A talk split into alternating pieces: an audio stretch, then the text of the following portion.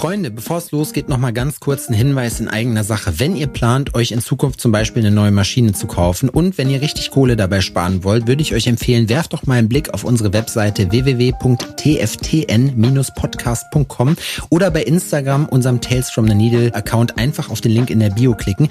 Da findet ihr dann nämlich feinsäuberlich aufgelistet nochmal alle unsere Werbepartner, bei denen ihr richtig fett Kohle sparen könnt. Dazu gehören nämlich zum Beispiel Killer Ink Tattoo Supply, Cheyenne Professional Tattoo Equipment und Coal Black Tattoo Supply. Es kommen auch noch mehr dazu, also vorbeigucken lohnt sich. Jetzt wünsche ich euch aber erstmal viel Spaß mit der Folge. Das ist eigentlich so mein Leben. Es findet konstant irgendwie was statt, dass ich mich weiterentwickle oder weiterbilde, aber es ist einfach alles per Zufallsprinzip. Diese Ausgabe unseres Tales from the Needle Tattoo Podcasts wird euch heute präsentiert von unseren Freunden von Killer Inc. Tattoo Supply, dem führenden Tattoo Supply für Tätowier-Equipment und Zubehör in ganz Europa. Später haben wir noch einen kleinen Deal für euch, deswegen dranbleiben lohnt sich auf jeden Fall und jetzt viel Spaß mit der Folge.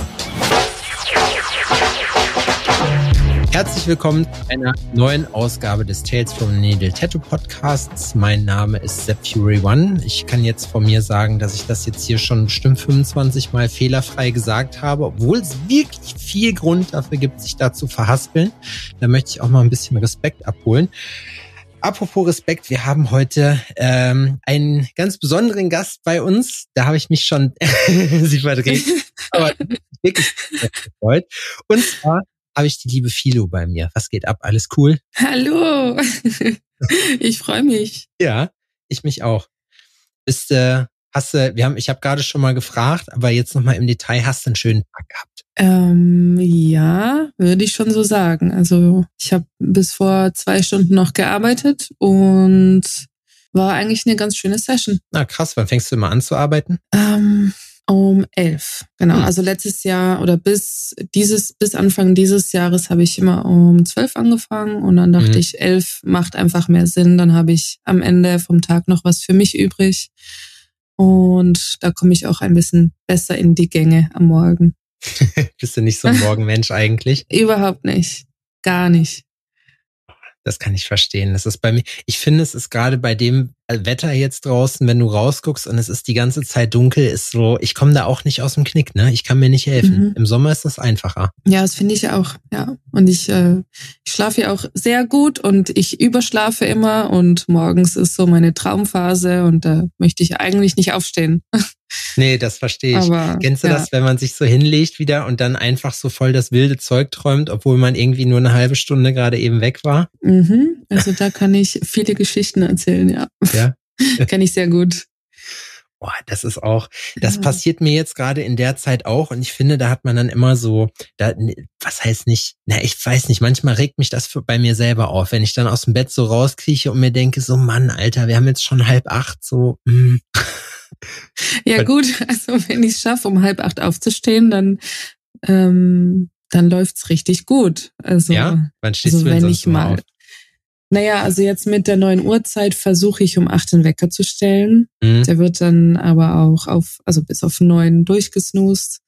Ähm, oh ja. Wenn der Wecker nicht da ist, dann schlafe ich schon mal gern bis um elf oder länger.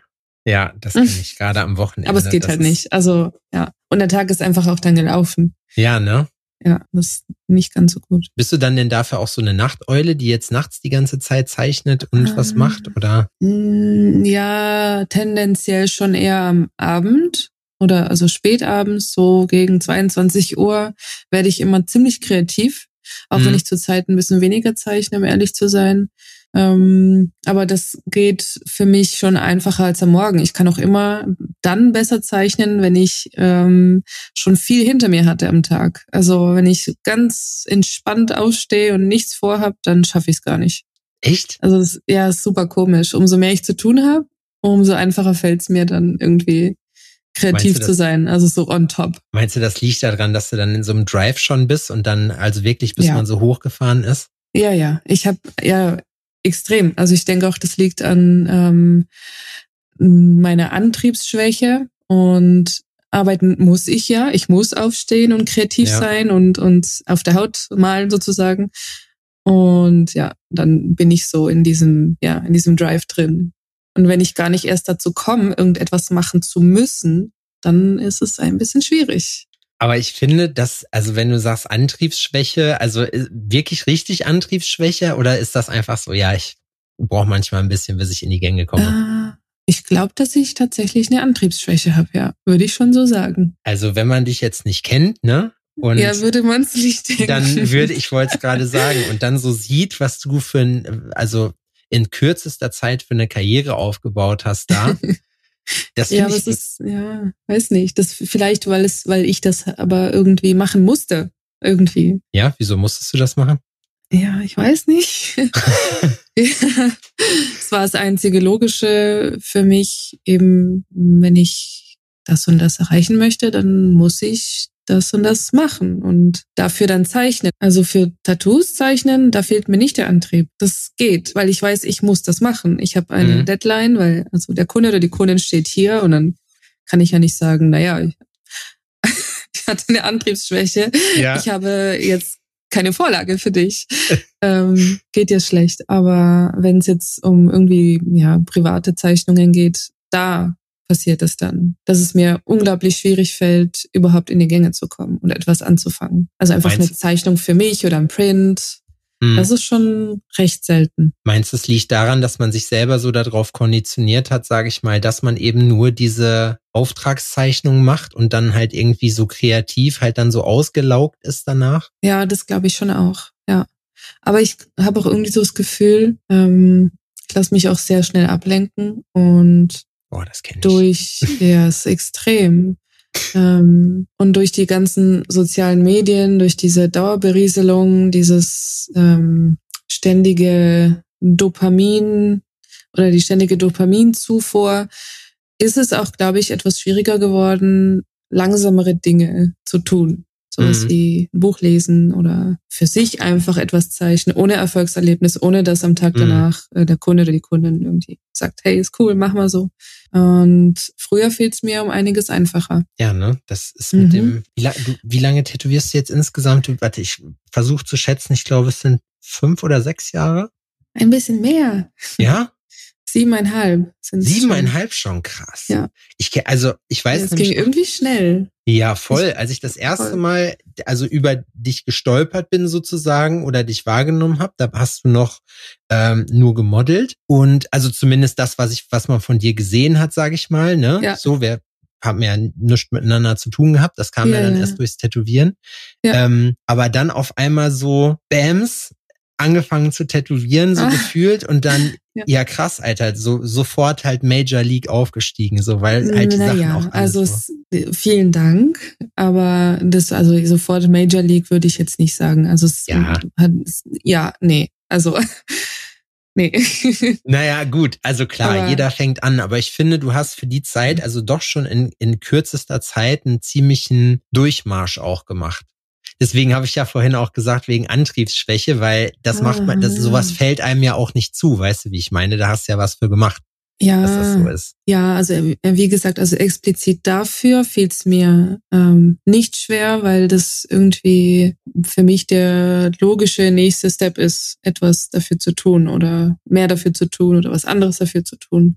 Mhm. Ähm, also da, ähm, also natürlich habe ich auch riesengroße Blockaden, dass es mal nicht weitergeht oder ich äh, in regelmäßigen Abständen irgendwie alles scheiße finde, was ich mache. Aber ich glaube, das ist auch super wichtig. Ja, extrem wichtig, würde ich sagen. Ähm, aber jetzt habe ich den Faden verloren. So viel zur Aufmerksamkeit. Das geht, ey, weißt du, wie oft mir das passiert? Hey. das, das macht überhaupt nichts. Alles gut.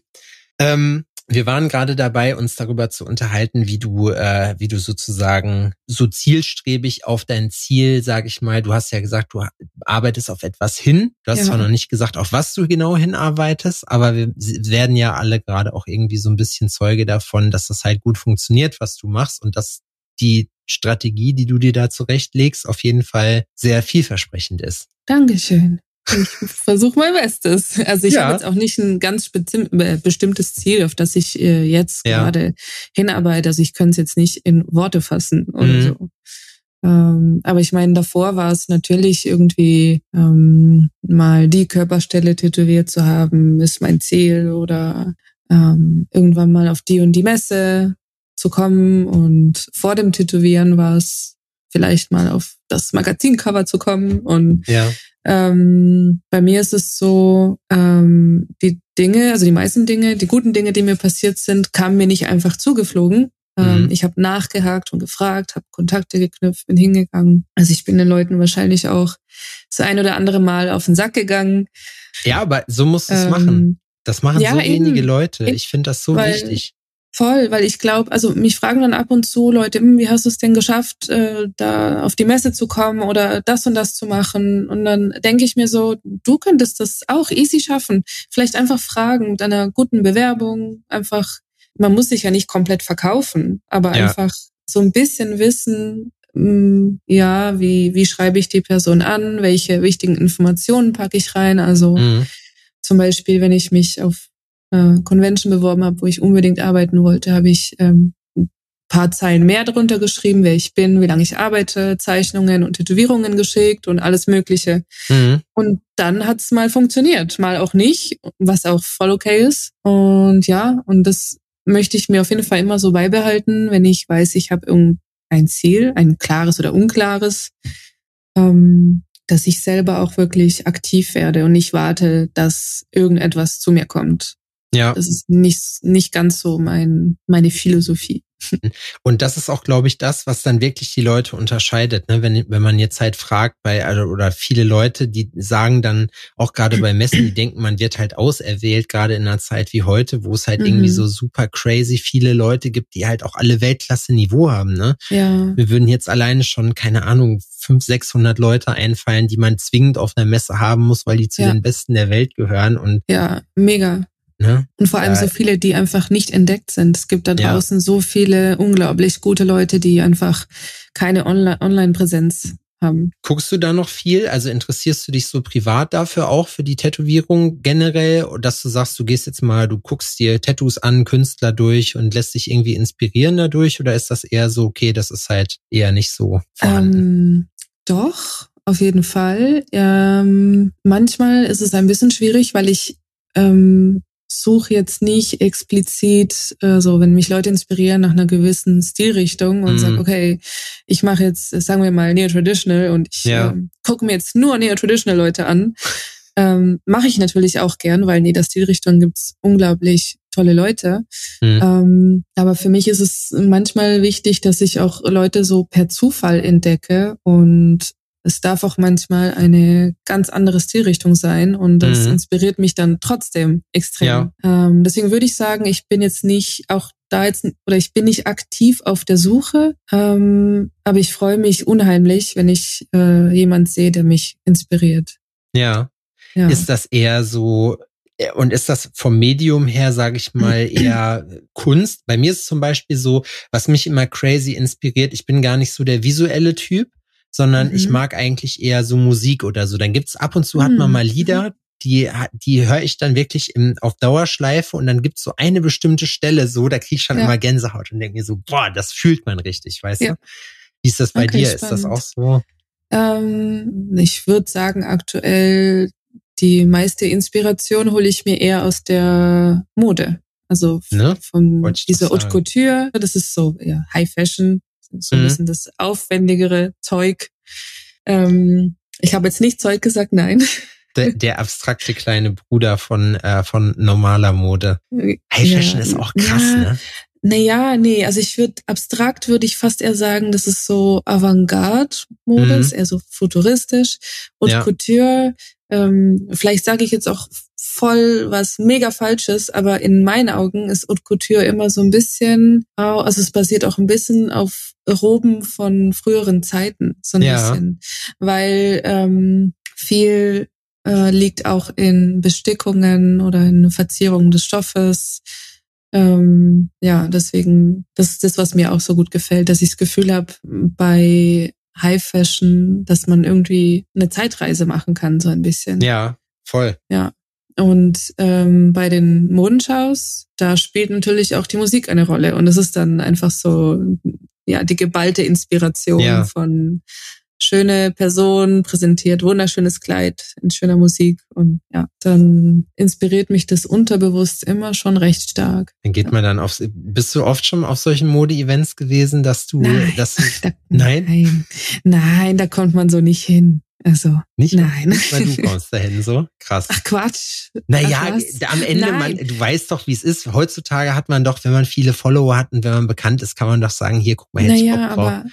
Den Hebel Ding kann man ja auch ziehen. Ja, ja, aber auch nein, weil die Sache ist, nur weil ich viele Follower habe, heißt es überhaupt nicht, dass ich bekannt bin. Das ist eine, also ich habe viele Follower in dieser kleinen Bubble von ja, Tätowierern und Tätowiererinnen.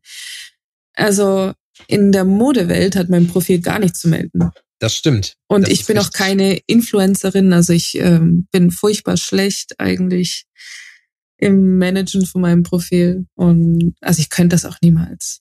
Aber die Frage ist ja auch dabei, die Leute, man sieht ja auch, wie viel Liebe dann in den Designs steckt. Und du hast ja auch schon, sage ich mal, in der dann doch ja unter zehn Jahre Zeit also mhm. unverkennbar eigenen Stil entwickelt, dass man eigentlich auch, finde ich, sieht, also ich zumindest sehe dann, ja. ja, okay, das hat Filu gemacht. So, weißt oh, du? Oh, das freut mich sehr. Und, aber das ist ja schon, das meine ich, das ist ja schon so eine, so eine coole Geschichte, die man dann hat. Das heißt, irgendwas auch damit, ja ne, macht man ja richtig. Und klar, Instagram auch ist halt nur Instagram, ne, das sagt ja. halt nichts aus. Aber ich an deiner Stelle würde das safe machen. Ey, ich würde, wenn ich, wenn ich die Versuchen, Möglichkeit, mich dazu bewerben. Ja, ey, sag doch, hey, ich würde mir das gerne mal angucken. Es interessiert mich. Warum mhm. nicht? Das Ding ist ja, Aber, du hast ja so einen Hebel damit, weißt du? Das Problem ist, dass die äh, Fashion Shows, die mich interessieren würden, sind von sehr, sehr großen Designern. Und also Verstehe. also ich, also das ist, also ich habe ja so einen ganz geheimen Traum, der eigentlich so geheim ist er nicht, weil manchmal erzähle ich das Leuten und ich weiß, das ist sehr unrealistisch. Auf der anderen Seite könnte ich auch da einfach mal irgendwas machen. Und zwar ist es auf irgendeine Art und Weise irgendwie mal in der Vogue also vertreten zu sein, mit irgendeiner Zeichnung, mit Modezeichnungen oder so. Ja. Ähm, aber ich weiß, dass die Chancen einfach unglaublich niedrig sind. Ich würde sagen, sag Na, niemals das, nie. Nö, das sage ich auch nicht. Also da bin ich schon realistisch eher und sag, ich bin mir zu 99,9 Prozent sicher, dass es nicht ist, aber wer weiß, man kann es ja nie wissen. Vielleicht ist es ja bei der Mode genauso wie beim Tätowieren, dass wenn man darauf hinarbeitet, ne, weil ich meine theoretisch, ja. also ne, die Sachen haben ja, ich finde auch, dass dass deine Arbeiten an sich selber sehr modisch angehaucht sind. Also man könnte, ich wollte nämlich schon fragen, ob du einen, ob du einen Fashion Background hast, dass ähm, du äh, irgendwie was gelernt hast in der Hinsicht. Ähm, ja, jein. Also ich habe zweimal eine die gleiche Modedesignschule besucht und habe mhm. sie beides mal abgebrochen. Okay, aber ist auch cool. Hat man was zu erzählen. Gehört dazu, glaube ich. Ja, ich war nicht lang dort. Also es war einmal ein halbes Jahr dann ähm, habe ich die aus gesundheitlichen Gründen verlassen und das andere Mal war ich anderthalb Jahre und dann hatte ich irgendwie das Gefühl, es ist mir nicht kreativ genug. Mhm. Und dann bin, habe ich es abgebrochen. Aber konntest du dann, äh, hast du ein bisschen was von da trotzdem mitgenommen, was jetzt gerade so. Sicherlich. Ich finde nämlich auch, weil was man bei dir, finde ich, sieht, ist, dass du ganz extrem viel Wert auch auf so Gewänder und so legst. Also mhm das, wo ich jetzt zum Beispiel, als ich noch so neo-traditional Sachen gemacht habe, oder du machst mal was Japanisches und sagst, okay, wie verstecke ich jetzt möglichst viel von den Klamotten, dass ich das nicht zeichnen muss, weißt du, wie ich meine? Ah, ja, ja, ja.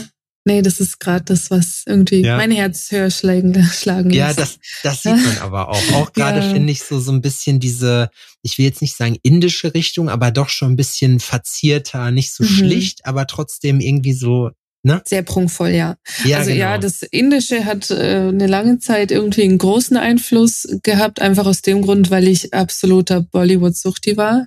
Echt? Also ich hatte, ja, dies, oh, diese Filme sind so schön. Also vor allem gibt's ein paar, die ähm, spielen eher in hm, so ja 1700 oder 1800 mhm. und dementsprechend sind auch die ist auch die Kleidung. Oh, wenn du so ein Sari so hast, schön. so ein älter, also ja, alten, das wow. ist bestimmt voll cool. Ja. Und da hatte ich ähm, sicherlich 40 DVDs oder so davon. Und ähm, ja, habe mir die hoch und runter angesehen und natürlich ist da ganz viel kleben geblieben. So ja. von, von der Optik, von den Verzierungen und ja. Also das Dafür, hatte schon einen großen Einfluss. eigentlich müsste ja dann dein Style auch noch, du hast, nimmst ja, finde ich, auch schon meistens relativ gedeckte Farben, ne? Und Bollywood ja. ist jetzt so in meinem Verständnis ist das ja so quietschbunt und alles ja. immer so ein bisschen so. Hm. Aber ich kenne mich auch nicht aus damit. An. Es kommt drauf an, auch da glaube ich, weil also es gibt diese, sage ich mal, moderneren Bollywoods, da ist wirklich alles quietschbunt, aber wenn man sich diese älteren Filme hernimmt, ähm, dann hast du sehr viel Bordeaux-Rot und Dunkelgrün mhm. und dann mit diesem Gold. Klar, Gold ist an sich, das Gold ist recht gelblich. Aber nee, ich, ich mag es auch gar nicht so sehr auf der Haut, wenn es zu bunt ist. Irgendwie, weil ich will ja, dass es am Ende aussieht wie ein permanentes Kleidungsstück. Mhm. Und es wäre ja, als würdest du jetzt dein Leben lang ein quietschblaues Hemd tragen müssen. Und ja. dazu musst du dann immer was kombinieren können. Also es ist einfach nur zu meiner Stilrichtung. Ich will nicht sagen, ja. dass sehr bunte Tattoos nicht auch wunderschön sind. Aber ja, mit dem, was ich mache, macht es einfach ein bisschen weniger Sinn. Und es ist yes. auch Geschmackssache und ähm, ich meine, das habe ich auch an mir so ein bisschen auch festgestellt. Ich ähm, habe ja, ja, ich habe hab fast nur schwarze Tattoos an mir selber, ein bisschen was Rotes ist dabei. Ähm, aber doch dann recht viel, auch im Gesicht. Und dann hatte ich noch Piercings. Und dann gab es eine Zeit, da hatte ich noch ähm, Dreadlocks, mhm. nur ein mhm. halbes Jahr lang, die gingen bis zur Wade. Also alles so ein bisschen exzessiv. Und für mich war es dann einfach zu viel. Es hat einfach diese Ruhe gefehlt. Mhm. Und dann habe ich die auch sofort eigentlich wieder abgenommen. Und so ist es dann für mich auch so ein bisschen in den Tätowierungen, die ich mache, dass ich immer versuche, dass, also irgendwo ist natürlich was Überladendes dabei und was sehr Starkes, aber ich finde, irgendwo muss man auch etwas Reduziertes haben. Und wenn es mhm. jetzt nicht am Detailgrad liegt, dann sollte es die Farbe sein. Ja. Dass du irgendwo einen Ruhepol hast. Werbung Freunde, ich möchte heute ein kleines bisschen über unsere Freunde noch von Killer Ink Tattoo Supply reden, die uns in dieser Folge dankenswerterweise wieder unterstützt haben. Und den meisten muss ich Killer Ink Tattoo Supply, glaube ich, gar nicht äh, näher bringen. Das ist äh, der führende Tattoo Supply in Europa mit einem riesen Angebot an Sachen. Bei Killer Ink bekommt ihr zum Beispiel Cheyenne Tattoo Equipment, ihr bekommt FK Irons Maschinen, ihr kriegt Kurosumi Farbe, ihr kriegt alles an Farbe, was ihr euch erträumt, alles Reach-konform Plattformen, alles super schnell geliefert und weil wir natürlich auch an euch denken, haben wir euch einen kleinen, aber feinen Deal ausgehandelt und zwar gibt es für alle Neukunden, das ist wichtig, also auf die erste Bestellung bei Killer Ink Tattoo Supply 10% Rabatt komplett auf alles. Ist das kein Angebot, Freunde? Wenn ihr euch zum Beispiel bei Cheyenne eine Solnova Unlimited kauft, sind das immerhin 100 Euro Discount, die ihr bekommt. Sagt ihr jetzt, jo, Maschine habe ich schon, ich brauche was anderes Cooles. Dann gibt's ja zum Beispiel das Sniper Tattoo Fotografie Set, was ihr äh, sicherlich auch schon gesehen habt, was super hochwertig ist, muss man sagen, wo ihr auch mit dem Rabattcode alleine schon 40 Euro spart. Das ist schon, äh, denke ich mal, ein, ein gutes Wort. Und aus diesem Grund möchte ich euch jetzt nochmal nahelegen, besucht die Seite, wenn ihr noch nicht drauf wart, www.killerinc.com. Kauft euch da, was ihr wollt, macht eine schöne Bestellung fertig und dann gebt ihr den Code TFTN10 ein und spart 10% auf eure erste Bestellung, auf das komplette Sortiment und das läppert sich schon, wenn man ein bisschen mehr bestellt. Kann ich euch wirklich nur ans Herz legen. Ich bin selber auch Kunde da mit meinem Studio. Wir haben super viele Sachen und vor allem eine Menge Auswahl. Das ist nämlich das, was immer so ein bisschen das Problem ist, dass man sich sämtliches Equipment sonst in verschiedenen Shops zusammenkaufen muss. So nicht bei Killer Inc. Deswegen nochmal www.killerinc.com.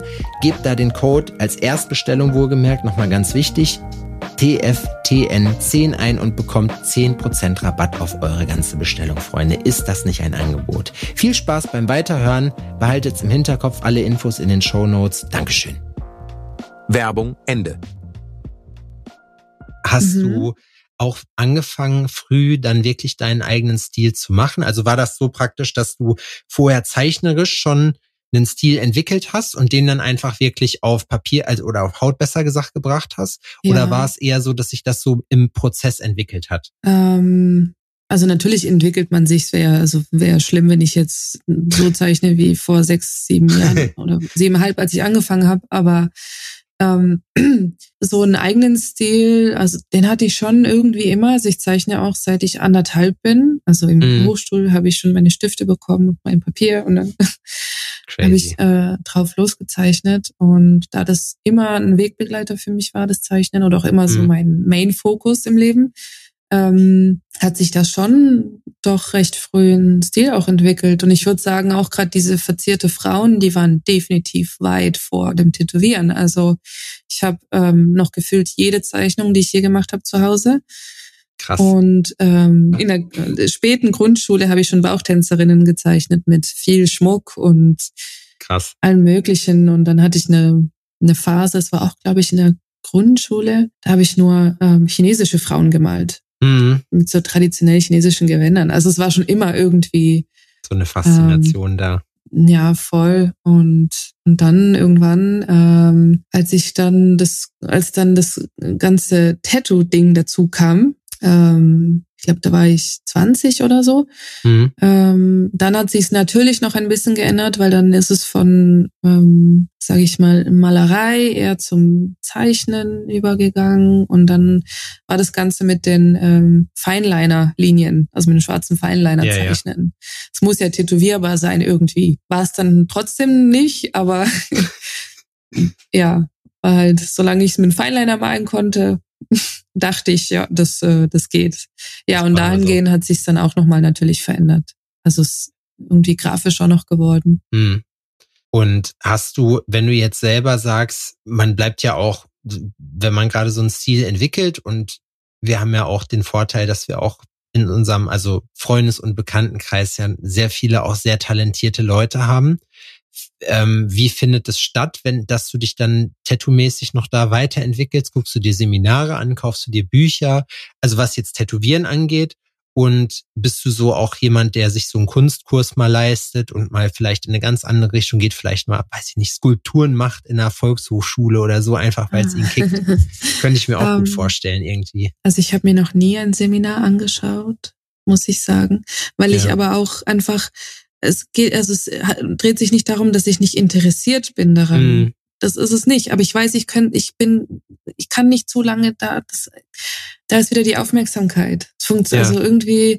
Ähm, ich muss es live erleben. Also wenn ich, ich habe dann live Leute gefragt, hey, wie macht ihr das und was nutzt ihr und ja. ähm, Kurse. Ähm, ich würde gern eigentlich sehr viele besuchen, aber ich mhm. wohne hier auf dem Kaff. Das ist ein kleines Problem, was mich auch sehr ärgert ähm, als ich noch in Tübingen gewohnt habe, da bin ich auch aufgewachsen, da war ich dann abends mal in einem ähm, Zeichenkurs. Das war wunderschön. Mhm. Und ähm, ansonsten war ich auf einer, so einer privaten Kunstschule, aber das war noch vor dem Tätowieren. Ähm, wie ich mich jetzt weiterbilde, ist eigentlich auch eigentlich immer alles Zufall. Also es passiert ständig, mhm. dass ich mich, wie gesagt, irgendwie inspirieren lasse von irgendetwas.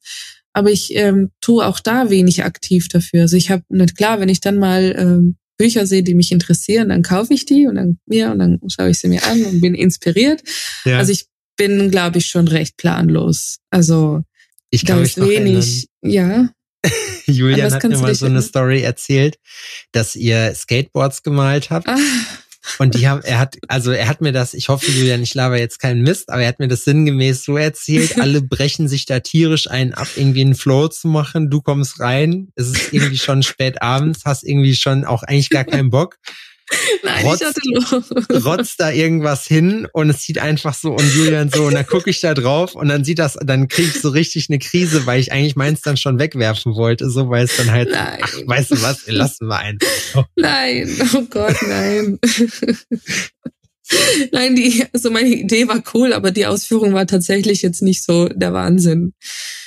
Weil ja, ja eben, ich war einfach viel zu planlos. Also es hätte mhm. auch einfach mehr Sinn gemacht. Ich hätte mir einen Plan gemacht, hätte davor was äh, gemalt und also ich habe einfach alle meine Farben mitgenommen und habe gedacht so, hm, ja, was mache ich jetzt? Und das beschreibt eigentlich alles. Das ja. ist eigentlich so mein Leben. Also es findet konstant irgendwie, irgendwie, ja, was statt, dass ich mich weiterentwickle oder weiterbilde, aber es ist einfach alles per Zufallsprinzip. Aber offenbar ja, wie gesagt, nicht unerfolgreich, ne? Deswegen ja, kann man ja sagen. Noch funktioniert es, aber es kann durchaus sein, dass ich mal irgendwann, also ich hätte es ja auch gerne, dass ich das mehr aktiv plane. Ja. Aber ich kann es halt gerade irgendwie nicht. Also ich kenne das. Man hat manchmal einfach so ein Limit. Vielleicht kommt es noch. Ich finde das aber auch nicht schlimm. Das macht einen ja dann auch menschlich, weißt du? Ja. Manchmal so zwischendurch. Und das ist ja auch immer der Kampf, den viele Leute ja auch eben gerade durch diesen ganzen Insta-Scheiß und so nicht sehen. das, weißt du, weil wird ja immer nur das Geile präsentiert und ja. so alle sind top fleißig und dann denkst du, ja, nee, der pennt auch gar nicht mehr. Der macht vier Stunden so, ne, dann legt er sich hin zu Hause und den Rest der Zeit tätowiert er. So, das. Ja, wobei mit manchen Menschen habe ich schon das Gefühl, dass die einfach wirklich, oder ja. Ja, safe. Wie gesagt, wenn ich, das habe ich, da habe ich mit Julian drüber gespaßt beim letzten Mal, das war auch so. Ne? Ich habe gesagt, Junge, wenn ich so arbeiten würde wie du, da würde ich hundertprozentig Burnout haben, da hätte ich, ich gar keinen auch. Bock mehr auf meine, auf meine Arbeit. Das bewundere ja. ich so krass. Ich auch. Das ist so verrückt. Ich kenne keinen Menschen, der das Wort Tätowierung so krass lebt wie Julian. Ja. Also, Aber das ist, finde ich, inspirierend. Wahnsinn. Ja, ne? das finde ich auch. Da bist du also, einen Tag ja. da und dann bist du sofort irgendwie so, mhm. hast du Bock direkt. Rieseninput, ja. Ja. Nee, also das ist auch immer ähm, richtig, richtig schön. Das schätze ich sehr, ja, da zu sein. Ja, das, äh, das finde ich auch. Das macht macht immer unheimlich viel. Das ist dann auch die soziale Komponente dabei, ne? Das ist ja auch mal ein Unterschied. Mhm. So wäre es vielleicht auch, mhm. gibt ja auch Leute, die sind super talentiert, sind aber komplette Wichser. Und dann ja, ist das, das gibt's halt, auch, stimmt. dann ja. ist das auch schwierig, glaube ich. Ja. Ähm, was mich aber dann interessiert ist, wenn du ja dein ganzes Leben auch schon, sage ich mal, die künstlerische Seite gemacht hast und sagst, du hast hier mal ein bisschen geguckt und da mal ein bisschen geguckt. Ähm, ist jetzt eine Standardfrage, aber es interessiert mich da gerade ja, trotzdem.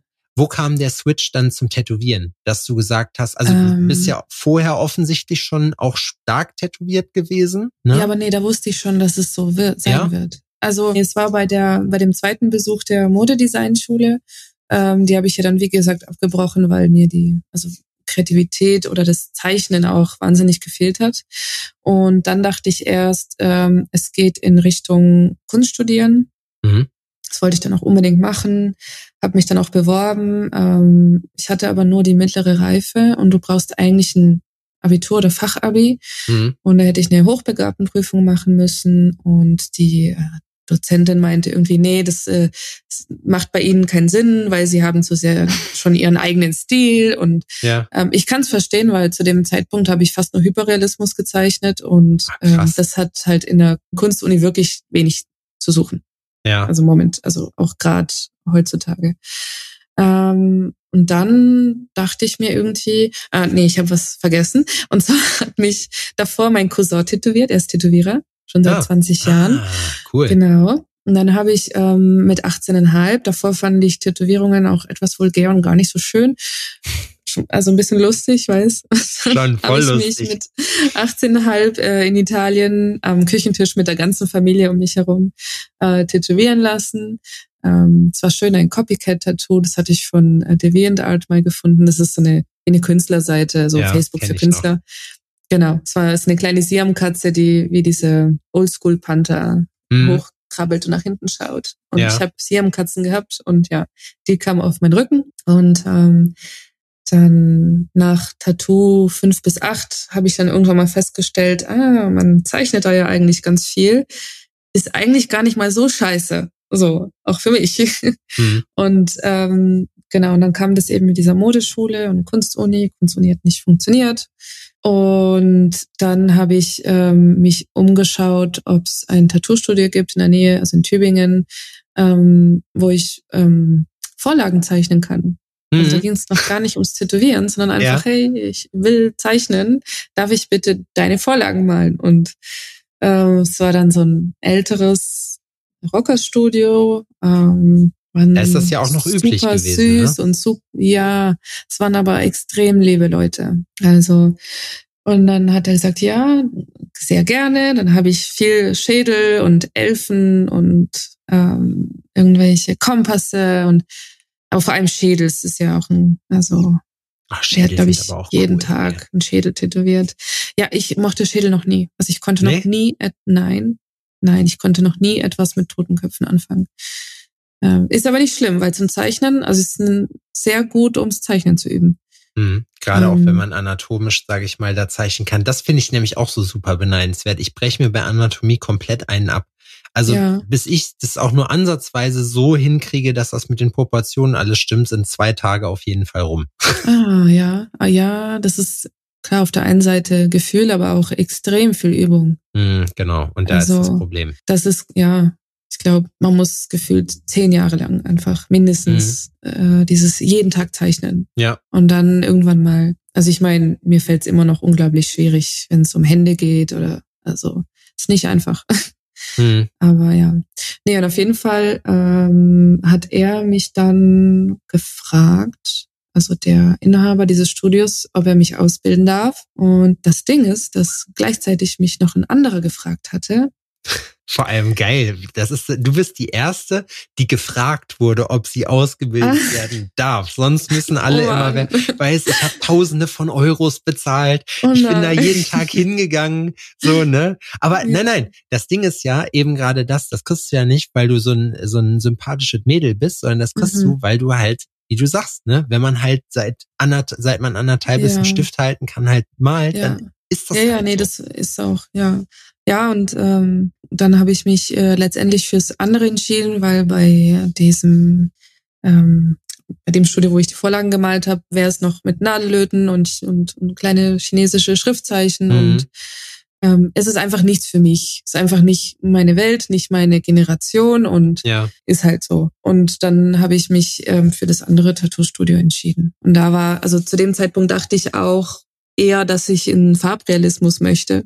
Mhm. Das, was ich aktuell einfach am liebsten gezeichnet habe. Und ähm, ja, viel, einige Realisten gewesen im Studio mit äh, Rotari-Maschinen und alles fancy und ja, es hat, es hat mich halt so mit ähm, Ende 21 einfach mehr angezogen. Mhm. Genau. Und dann, äh, ja, so hat's mehr oder weniger angefangen. Krass. Ja. Und dann bist du ähm, dann bist du da in Tübingen auch geblieben oder warst du dann zwischendurch nochmal, ähm, also, also bevor du jetzt nach Hort gezogen bist? Oh ja, nee, da war noch ein bisschen was dazwischen. Äh, dieses Studio, das war in Albstadt, wo ich ähm, praktisch anfangen durfte. Mhm. Da habe ich auch meine ersten drei Tattoos oder so gestochen. Dann wurde ich allerdings rausgeworfen, was okay ist. Ich sage jetzt nicht warum, aber ich sehe es mhm. ein. Das ist in Ordnung. Ja. ähm, und habe dann auch ähm, zeitgleich meinen Ex-Freund kennengelernt. Der ist auch Tätowierer und der war in Vorarlberg, also in Österreich. Mhm.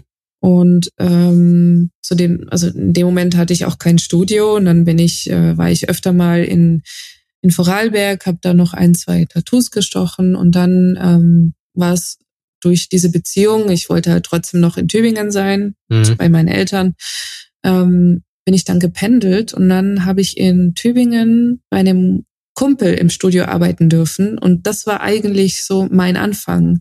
Ja. Und es hätte für mich besser nicht sein können, weil das ist ein furchtbar lieber Mensch, völlig entspannt. Also ich weiß, das ist jetzt keine gute Erziehungsmaßnahme, aber ich konnte kommen und gehen, wann ich wollte. Ich durfte ja. machen, was ich wollte. Ähm, das hat auch natürlich für das ein oder andere Problem gesorgt, sage ich mal, in meiner Tattoo-Karriere. Aber ja, jetzt ist es so im Nachhinein. Ähm, ich fand's toll, genauso wie es war. Und ähm, und dann nach hm, nach neun Monaten Tätowieren bereits habe ich ähm, mit einer Freundin, die ich in Österreich kennengelernt habe, beschlossen, oder das heißt, wir haben zusammen beschlossen, sozusagen ein eigenes Studio zu eröffnen. Aber mhm. ich war da nicht wirklich die Chefin. Also wie denn auch? Ich hatte eigentlich noch von vielen Dingen überhaupt keine Ahnung. Also wir hatten das Studio zusammen, weil sie es auch nicht alleine machen wollte. Wir waren oder sind einfach auch echt gute Freundinnen. Dann hat alles mhm. super harmonisch geklappt. Ähm, aber ich habe mich natürlich auch viel an sie gehalten. Also ist ja auch nicht einfach in Österreich. Ne? Du nee, kannst ja auch nicht einfach ein Studio aufmachen da. Nein, kann man nicht. Aber eben diesen, also diesen ganzen bürokratischen Part. Und sie hat, also im Endeffekt ähm, war es auch eigentlich nur ihres auf Papier. Mhm. Weil ja. ich eben diese österreichische Prüfung nicht hatte. Ja, es ist, also ich habe heute, wir haben auch witzigerweise jetzt heute eine Gasttätowiererin aus Wien, da die Victoria. Und ähm, die hat mir das auch erzählt, weil ich habe nämlich auch gesagt, wie das ist doch so, du musst ja dann in Österreich eine Ausbildung machen und dann brauchst du ja einen, um einen Gewerbeschein machen zu können, so eine Art BWL-Crashkurs irgendwie drei Monate, ne? Und dann darfst du dich irgendwie selbstständig machen. Und das kannst du, glaube ich, nur umgehen, wenn du jetzt schlag mich oder nee, macht's besser nicht, aber ihr könnt mir ja schreiben, wenn ich was Falsches erzähle Ähm, wenn du im Ausland drei Jahre lang deinen Gewerbeschein hast, dann kannst du den, glaube ich, umschreiben innerhalb von Österreich. Ah. Also, dass du praktisch keine äh, Prüfung brauchst. Puh, keine Ahnung. Ich auch nicht. Also ich wusste, ich wusste jetzt, ich weiß nur von dieser Tattoo-Prüfung, ähm, ja. die da gibt es eben einen mündlichen Teil und einen, einen, schriftlichen und dann musst du ein Tattoo stechen. Ja. Ähm, ja, aber da waren auch einige wirklich, also auf der einen Seite war die sehr gut, gerade medizinischen, also medizinischen Aspekten, aber ähm, ich weiß nur, dass zum Beispiel jemand, der reines Dotwork macht oder sowas, zumindest noch vor wenigen Jahren, ähm, also du musst bei der Prüfung Schattierungen mehrfarbig, Linien, mhm. also da muss so viel vorhanden sein, dass jemand, der eigentlich zum Beispiel nur Blackworker sein möchte, ja, muss für diese Prüfung dann auch noch die anderen Dinge erlernen. Und das stelle ich mir für einen Künstler dann doch ziemlich schwierig vor, wie du ja. gerade schon sagst, ne? Weil klar braucht man auch, um das Handwerk zu erlernen, irgendwie so ein bisschen Allround-Talent. Da darf mhm. man sich am Anfang, glaube ich, nicht so fein für sein. Nee, Aber das stimmt. Ab einem gewissen Punkt glaube ich auch, wenn du halt eben Kunst machst, dann muss es auch in eine Richtung gehen, die Spaß macht. Ich habe wirklich ein paar Leute gesehen, die super Talent hatten, ähm, deswegen habe ich auch gefragt, ob sich der Stil am Anfang bei dir so entwickelt hat oder ob das mhm. halt mit mhm. dem Tätowieren kam, weil das Witzige ist, ich, mir würden jetzt bestimmt drei, vier Beispiele einfallen, die komplett andere Bilder machen, ja. wenn sie jetzt malen, als wenn sie tätowieren. Also es sind zwei völlig unterschiedliche mhm. Stilrichtungen. Ja. Was ich eigentlich ganz witzig finde. Ja, ist ja auch ziemlich cool eigentlich. Mhm. Also ich würde es mir auch manchmal mehr wünschen, dass ich da noch ein bisschen so gesplitteter wäre. Ja, Ja gut, aber ich meine, du wirst ja auch, arbeitest du fünf Tage die Woche ja bestimmt, oder? Ähm, bis, also seit ähm, Januar nur vier. Mhm. Ja. Ah ja, ist auch okay. War, ja, noch, es war recht wichtig für mich, jetzt auf die vier Tage runterzugehen. Ist, glaube ich, bei vielen so, habe ich zum Beispiel auch gemerkt, dass einfach so, weil gerade wenn man ein Studio hat, ne, ihr habt ja jetzt auch, das ist ja auch nicht gerade klein und so, und da mhm. muss man sich ja da um den ganzen Kram kümmern und Buchhaltung und Tod und Teufel. Ja, ja, und das, ähm, Ding ist auch, dass wir an dem Ort, wo wir wohnen, haben wir nicht extrem viele Sozialkontakte. Also ich habe meine mhm. Eltern, die sind eine Stunde von hier oder ein bisschen weniger als eine Stunde.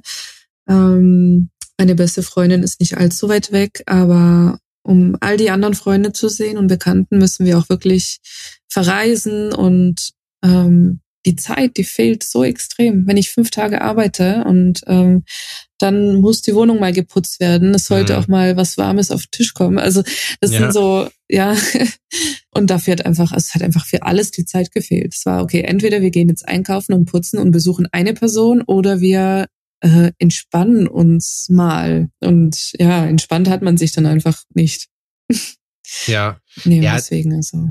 War sehr, Und sehr wichtig. Wenn ihr reist, wo bist du dann am liebsten? Ähm, naja, definiere mal Reisen.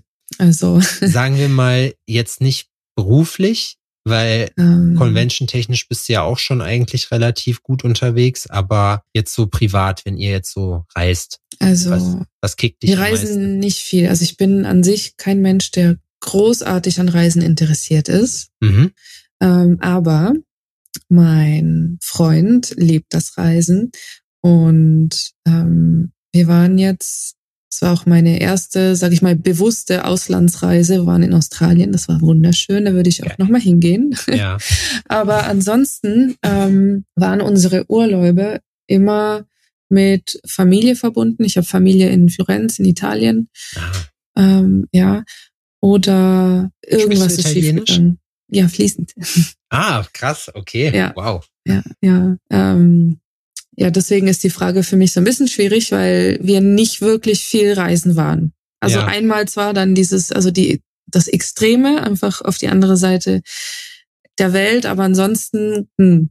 Aber ich finde das auch okay, weil ich ja. finde gerade auch während Corona zum Beispiel jetzt oder so, ne, wo man einfach gezwungen war, alles, also erstmal war die Welt so auf Stopp und du musstest halt dich irgendwie mit dem arrangieren, was du halt hast hier, so, ne? Ja, ja. Und das, das ist so eine Geschichte, wo ich dann, ja. also ich, äh, wenn es nach mir ginge zum Beispiel, ich würde hier in Jena würde ich safe, du kannst mich fünf Jahre, sechs Jahre einsperren, wäre mir scheißegal. Ja. Ich würde hier ja, klarkommen ja. auf jeden Fall. Ohne Scheiß. Also jetzt hier, wo ich jetzt bin, Horb auf keinen Fall. Aber wenn ich in Tübingen wäre, es wäre mir egal. Also man könnte mir sagen, du bleibst jetzt wirklich jahrelang in dieser Stadt, einfach in mhm. dieser Stadt. Also ein bisschen wird's mich anbrechen, weil ich mag die Berge mal ganz gern. Ja. Ähm, und natürlich Florenz. Also sagen wir mal Tübingen, Florenz, Berge. Mhm. Da könnte ich ein Leben lang bleiben. Es wäre mir völlig, also völlig egal, jetzt vielleicht nicht wirklich. Irgendwann würde man sich schon denken, okay, jetzt mal irgendwas anderes sehen, aber mhm. es wäre auf keinen Fall ein Weltzusammenbruch. Nee, oh, und Berge ist auch, also ich habe eigentlich bis vor kurzem, oder nicht bis vor kurzem, sondern bis vor ein paar Jahren immer gedacht, dass ich auch so Strandmensch bin und hier so Traumstände und mhm. Palmen mhm. und Zip und Zap. Aber dann war ich das erste Mal in den Bergen und dann wusste mhm. ich, nee, das Berge ist das Berge besser. sind sowas Schönes. Ja, voll. Ja, nein, ich liebe das wirklich sehr. Kochst du selber gerne? Oder bist du, bist du, also isst du lieber oder kochst du lieber? Ähm, wenn ich Zeit habe, dann koche ich fast lieber als zu essen. Hm. Also ich würde jetzt nicht sagen, dass ich hier Meisterköchin oder so bin. Überhaupt nicht. Ähm, aber ich befasse mich immer ein Stückchen mehr damit und ich koche eigentlich sehr gerne und auch sehr gerne frisch und gesund. Mhm. Ähm, ja, naja, natürlich Essen. Hm. Ich nehme es zurück. Essen ist schon eigentlich das Geilste auf der Welt. Ja, stimmt. Also, also beides in, im Zusammenhang, glaube ich. Ja. Das ist der, das ist der, ja. der Kick dabei. Was ist so dein, dein Signature-Gericht, was du, was du am besten kann, wo du sagst, hier, komm, das koche ich äh. am besten, da kann, da. Nee, das gibt's nicht. Ne? Irgendwas, nee. was du gerne, gerne hast? Äh. Backen, kochen, keine Ahnung. Ich habe noch nie gebacken in meinem Leben. Nee, auch nicht. Nee, das werde ich auch, glaube ich, noch, also ich werde ich, glaube ich, nie machen. Das interessiert mich einfach nicht. Huh.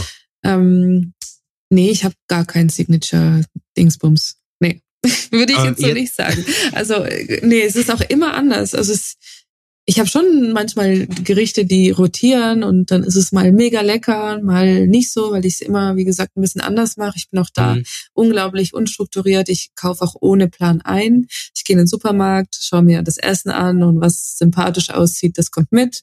Hungrig am besten und, noch. Mh, mm, nee, da gehe ich nicht gern einkaufen, weil ich esse sehr wenig Süßes, aber auch sehr ungerne Süßes. Und wenn ich mhm. hungrig einkaufen gehe, dann kaufe ich Sachen mit Zucker und das mag ich eigentlich nicht so gern. Ah, okay. Genau. Deswegen, da muss ich mir von ähm, dir eine Scheibe abschneiden. Ja, aber es, funkt, äh, funktioniert auch nur so semi. Ähm, aber genau, und dann stehe ich in der Küche und mache den Kühlschrank auf und guck mir zwei, drei Produkte an, die da drin liegen und dann überlege ich mir, okay, das nehme ich jetzt raus und damit mache ich jetzt halt irgendwas. Ja. Und dann kommt was raus. Ich hätte auch gern so einen richtig kleinen Hofladen hier, den haben wir leider nicht. Das passt auch zu dir, finde ich. Wenn Findest da du? Eins, na, da einzukaufen. Bin, hm. nee, weil ich finde, weil du so super bodenständig bist. Weißt du, das ist so, das ist so irgendwie, ist ich weiß. Du bist halt, also es gibt ja sicherlich Leute, die dann auch wo man dann denkt, ja, das sind alles so voll die crazy Exzentriker, aber ich finde, bei dir ist es halt so, du bist halt eine Vollblutkünstlerin. So weißt du, wie ich meine? Oh, das höre ich sehr gern. Und das ist halt so ja. dann das Ding, weswegen man dann halt auch sagt, da habe ich vorhin noch dran gedacht, als du gesagt hast, ja, es ist vielleicht dann das, die falsche Erziehung in Anführungszeichen, jemandem die Freiheit zu geben. Finde ich ja. aber eben nicht, weil ja, ich, ich finde, es ist gut. Ich meine, ich finde, es gibt, macht einen guten Lehrer aus, nicht ein One-Size-Fits-All-Projekt für alle durchzuziehen, sondern einfach mhm. zu sagen, okay, wie reagiert der Mensch und wie fördere ich den oder diejenige halt am besten ja, genau. mit dem, was ich mache. Ne? Und wenn das halt ja. Der Weg zum Ziel ist, warum nicht? Absolut. Und ich finde einfach auch, dass generell unsere Gesellschaft ist so in einem, ist so aufgebaut, dass wirklich nur ganz spezifische Menschen, die auch perfekt sage ich mal, vom Wesen in, ins System passen, da auch funktionieren und mitgehen mhm. können. Und ich sag mal, viele von uns äh, Künstlerleuten, naja, ich kann schon sagen, dass viele von uns einen kleinen Dachschaden haben, also einen positiven. Haben wir, haben wir, glaube ich, ja, alle. Also sicherlich.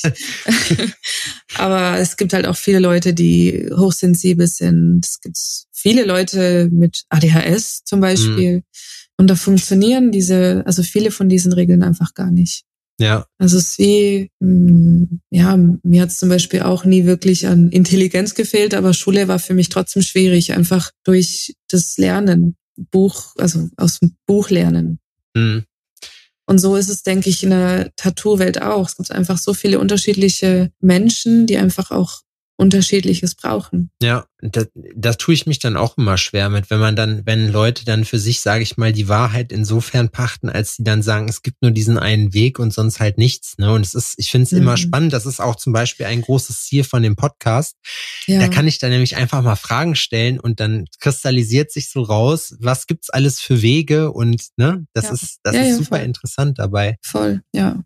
Hattest du da vorher irgendwie auch mit äh, irgendwie Negativerfahrung, dass es, dass es schwer für dich war, auch erstmal dich nicht, ja, was heißt ein Fuß in die Szene zu kriegen, aber respektiert zu werden? Äh, auf jeden Fall war es ähm, sehr nervig, auch weil ich, ähm, als ich in die Szene so ein bisschen eingetaucht habe, ähm, habe ich mich ja viel fotografieren lassen. Also ich habe mich selber nie als äh, Model benannt, aber das mhm. ist natürlich das, was die Leute dann zu einem sagen, wenn man natürlich sieht, ähm, ja, dass man auf dem Cover ist oder sich viel fotografieren ja. lässt. Bei mir war aber schon immer in meinem Leben wirklich die Kunst im Fokus und nicht ähm, das Modeln oder so an sich. Das habe ich natürlich genutzt, um einfach auch einen Fuß in diese Welt zu fassen. Und es mhm. war auch eine sehr gute Strategie, weil es hat mir einige Türen öffnen können. Ähm, aber ja, es war dann für viele einfach so, naja, jetzt fängt halt das nächste zugehackte Tattoo-Model an zu tätowieren, weil sie ja sonst nichts anderes mehr kann mit ihrem mhm. Gesicht. Und da war ich sehr sauer, muss ich sagen. War ich ja schon wütend. Wie gehst du mit sowas um? Bist du da, ähm, also ziehst du da irgendwie Motivation raus, wenn, wenn sowas ist? Voll. Ja. Also ich bin zuerst sauer, dann bin ich traurig, Mhm. Äh, dann bin ich vielleicht wieder sauer. Und dann denke ich mir so, na ja, dann mache ich es jetzt einfach besser, bis du irgendwann mal einfach nichts mehr sagen kannst. Das finde also es hat mich gut. schon enorm motiviert. Deswegen an dieser Stelle danke an danke, den einen oder anderen oder andere, wobei es eher die anderen waren. Safe. Das wollte ich immer sagen, weil das, also ich hatte das nicht so, weil ich war ja offensichtlich vorher, ich habe mich da nie, ne, also ich habe den Mo Modelweg da, sage ich mal, nicht eingeschlagen. Ja. Ne? Deswegen für mich hat sich einfach nie jemand interessiert. Aber die zwei, drei Leute, die das wussten, dass ich tätowiert mhm. habe, das, ich habe auch so auf die Fresse gekriegt früher für die Sachen. Auch absolut zurecht, ja. machen wir uns nichts vor. Ne? Ja, ich meine, das ist was anderes. Wenn jetzt zum Beispiel, ich verstehe es volle Kanne, wenn Leute gesagt haben, gerade zu meinen Anfängen, hey, das, was sie macht, ist voll scheiße, geht gar nicht. Äh, ähm, ich habe viel zu viel, viel zu früh angefangen mit großen Projekten. Ja. Und wenn ja. da Leute gesagt haben, hey, sieht scheiße aus, fair enough, ja. Ich konnte es halt nicht, klar. Ja. Eben, aber auch ich hätte es langsamer machen sollen. Art ich weiß. Weise. Das ist halt eben ja. die Sache. Und ich glaube, mich hat weniger das wütend gemacht, dass Leute, die meine Arbeiten kritisiert haben, weil es für mich auch wirklich äh, Sinn macht, dass es gemacht haben teilweise. Mhm. Das ist okay, ich nehme es an. Aber das mit dem Modeln, das hat mich wirklich genervt. Weil ich einfach dachte so, na toll, jetzt ähm, habe ich zwei Jahre lang ein paar Fotos gemacht und es überwiegt jetzt mein 22 Jahre lang Zeichnen. Ja. Also das, ja, das hat mich in dem Moment echt sauer gemacht. Bei dem anderen, ja, daran bin ich natürlich auch gewachsen. Ist Aber ja klar, ich glaube, ja. Das ist wichtig, dass man, und dann merkt man auch, mir hat mal jemand gesagt, wenn du, wenn du den Blinker links setzt und an der Schlange vorbeiziehst, merkst du, dass du was richtig machst, wenn die Leute eben mit so einem Hate-Scheiß anfangen, ne? Weil die ja. trauen sich vielleicht nicht, die sehen, boah, okay, du hast halt auch eine Möglichkeit genutzt, ob es jetzt, mhm. ob du dir jetzt vorher die Strategie schon zurechtgelegt hast oder nicht, ist ja völlig irrelevant, ne? Aber es, du hast ja einfach nur mit dem gearbeitet, was man, was du ja. da hattest. Ja, ja und ich denke mir so, das ist doch logisch. Wer würde es nicht tun? Ja, safe. Wer würde so. es nicht tun? Und da, das ähm, hat auch Julian öfter schon mal gesagt, wenn, also da ging es eben auch gerade darum, dass viele Frauen das Problem haben, dass, äh, sag ich mal, Männer aus der Tattoo-Szene sagen, äh, ja, du hast ja nur Follower wegen deinen ja. Brüsten und so einer Scheiße. Und dann Julian sagt, hat auch öftermals gesagt, naja, wenn er eine Frau wäre, er würde es einfach nicht anders machen. Warum auch nicht? Ich also, meine, spiel die Assets, jetzt, die du hast. Ich will damit nicht sagen, dass ähm, Frauen jetzt äh, ihre Brüste zeigen sollen. Das ist ja auch Quatsch. Ich glaube, wenn sich jemand dafür halt entscheidet und einfach das nutzt, was er hat, was glaubst du, was ich mir für meinen Instagram-Kram schon für Sachen anhören musste? Und mir tun nicht die Sachen weh, die dann irgendwie von irgendeinem wildfremden Otto dann da aus Wanne Eickel kommen. Das ist mir mhm. scheißegal, so, ne? Ja. Aber wenn es dann darum geht, irgendwie auch dann aus den eigenen Reihen, weil du siehst, okay, das liegt weniger an mir jetzt, sondern mehr an der Beziehung, die die Leute zu sich selber haben, weil die halt sagen ja. so, oh, ich traue mich vielleicht nicht, das zu machen, ne? Weil da gehört ja auch ja. was zu, auch eine gewisse Art von Selbstvertrauen. Ja. Und das Und auch, dann ja. auf dich kompensieren, so irgendwie.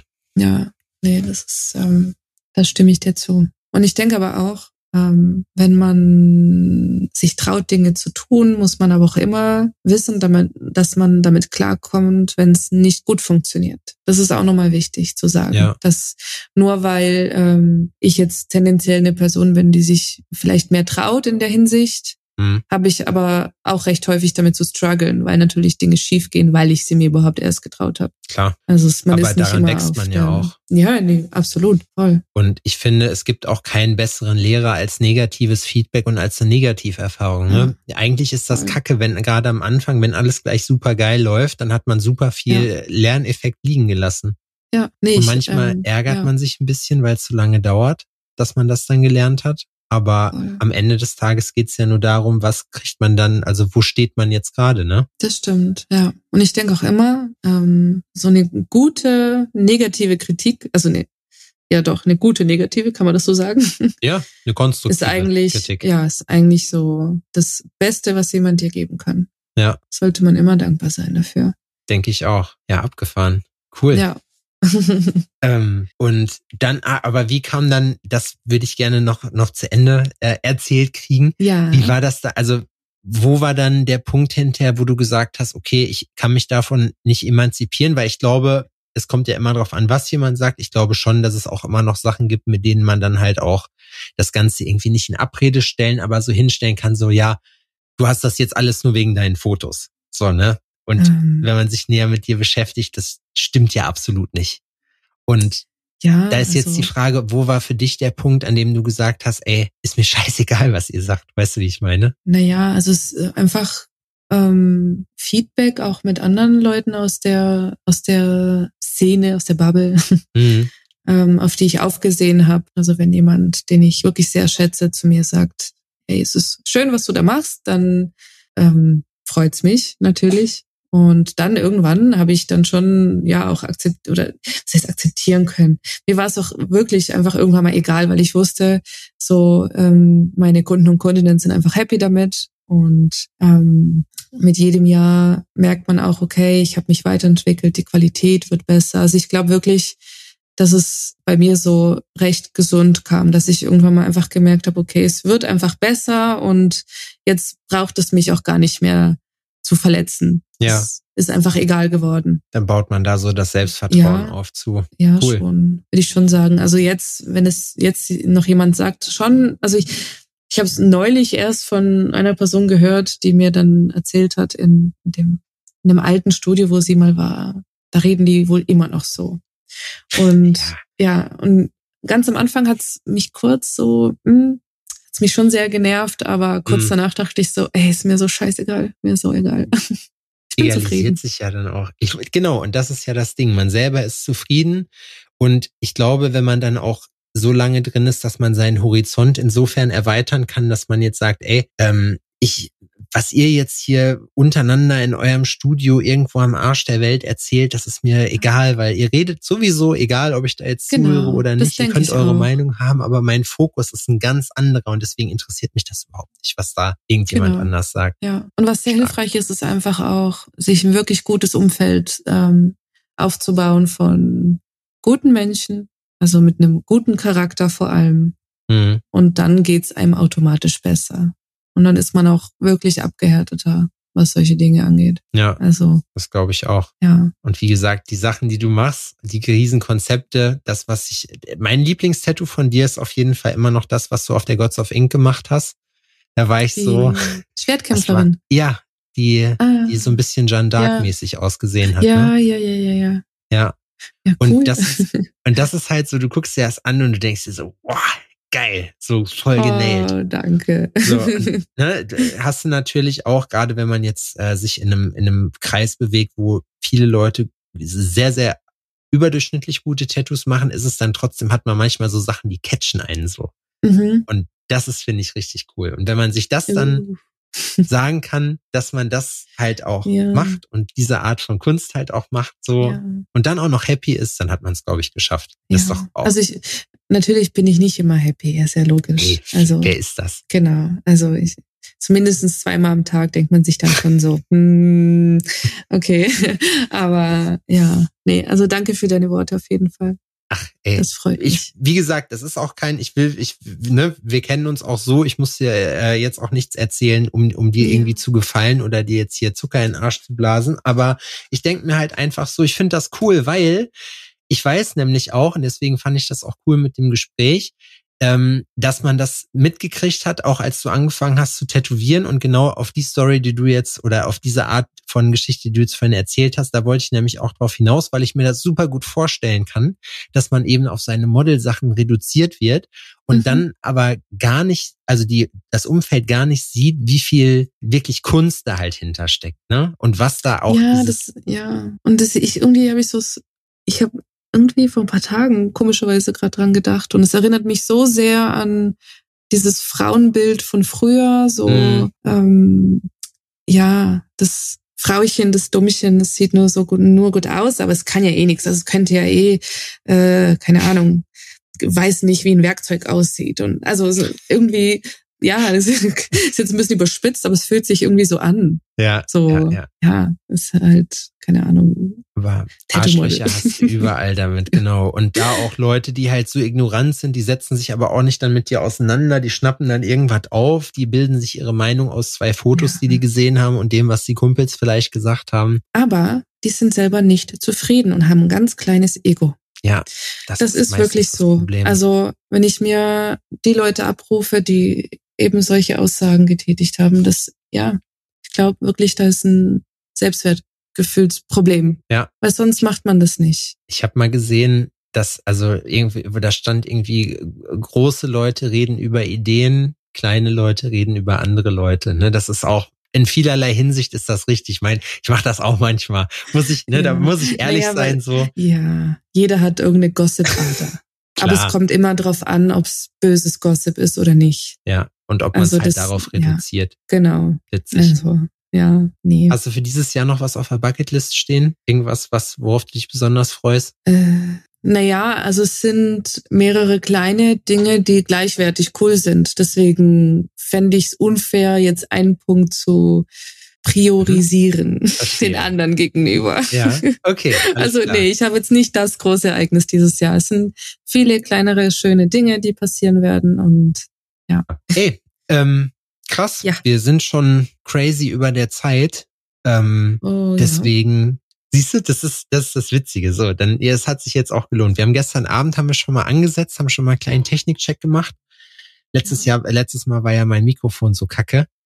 Und äh, für euch da draußen, deswegen, ähm, bei uns ist es ja so, der Gast, die Gästin, sagt man, glaube ich, hat das letzte Wort. Und wenn du möchtest, kannst du jetzt noch mal ein bisschen Werbung machen hier für dein Instagram, wo man dich findet, wie man einen Termin kriegt vielleicht. Hören ja bestimmt ein paar Leute zu, die das interessiert. Mhm. Und äh, ja. Ähm, ich bin eine furchtbar schlechte Rednerin. Also gerade wenn es um so, ne? Deswegen versuche ich es jetzt einfach. Also ihr findet mich auf Instagram unter Filuino mit OU. Und das ist eigentlich auch so der einzige wichtige Kanal.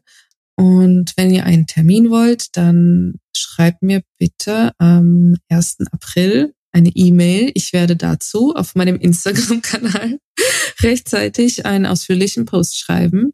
Und danke, dass ihr zugehört habt. Ist ein bisschen verwirrend mit mir, ich weiß. Ähm und zuletzt gibt's noch einen kleinen Flachwitz. Und zwar, wie viel wiegt ein Pferd und ein Hund zusammen? mh, weiß ich nicht. Soll ich sagen? Ja, Ein Pfund. ein Pfund. Oh, okay, der hat sogar noch ein bisschen gedauert. Man sitzt hier so Pfund und dann erst so, ah, und dann so, hä? Und dann, ah, okay, alles klar. Ja, wenn ihr jetzt in den Graben gefahren seid, vielleicht versehentlich vor Lachen, vielleicht wegen dem Witz, also weißt du, das Naja, Nein, Spaß. also, dann war er besser, als er eigentlich sein sollte. Ja, Flachwitz. Das könnten wir ja auch mal einführen. So jeder Gast Ja. muss einen Flachwitz erzählen. Finde ich Die cool. sind super, wirklich. Also ich Ja. liebe Flachwitze. Ich habe früher im Studio, also in meinem alten Studio, hatte ich die an die Wand geschrieben. Echt? Ja, es war immer sehr lustig. Es hat, es ist ähm, die beste Numbing Cream, die es gibt. Witze erzählen. Stimmt eigentlich, ne? Ja. Vor allem die alten, da ist auch, da zählt dann Masse. Ich, ich habe immer so drei, vier und dann fällt mir nichts mehr ein. Hm.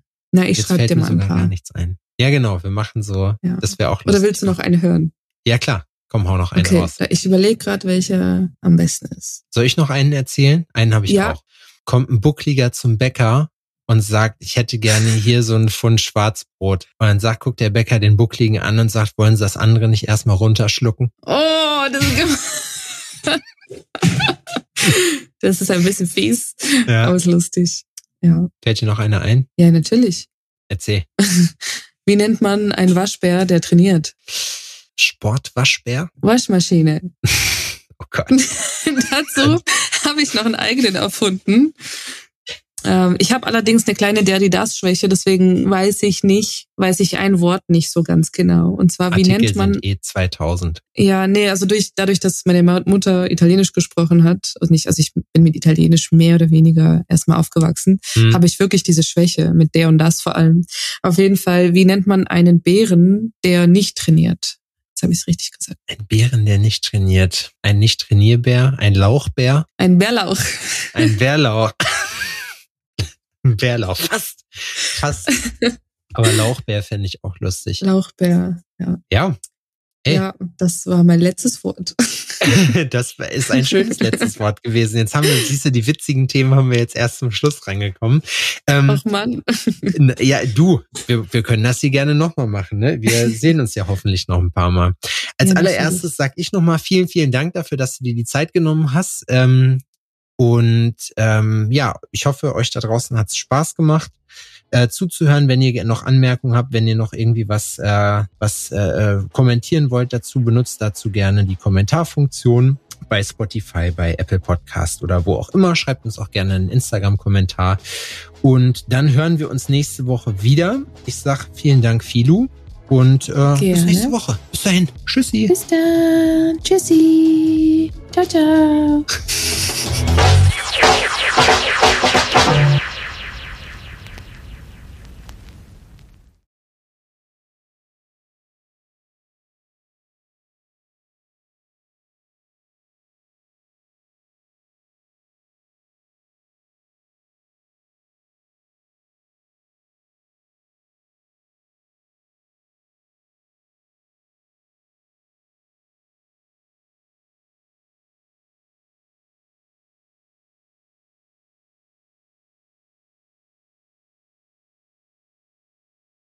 Ich hoffe, dass es euch Spaß gemacht hat. Ich hoffe, dass ihr euch gut unterhalten gefühlt habt und ein bisschen was mitnehmen konntet. Wenn ihr Rückfragen zu gewissen Themen habt, was auch immer, lasst es uns gerne wissen. Ähm, ansonsten würden wir uns sehr freuen, wenn ihr uns bei den gängigen Streaming-Portalen bewerten würdet. Erzählt auch gerne euren Freunden davon über einen Shoutout auf Instagram und anderen Social-Media-Kanälen. Freuen wir uns natürlich auch immer. Support ist kein Mord. Denkt dran.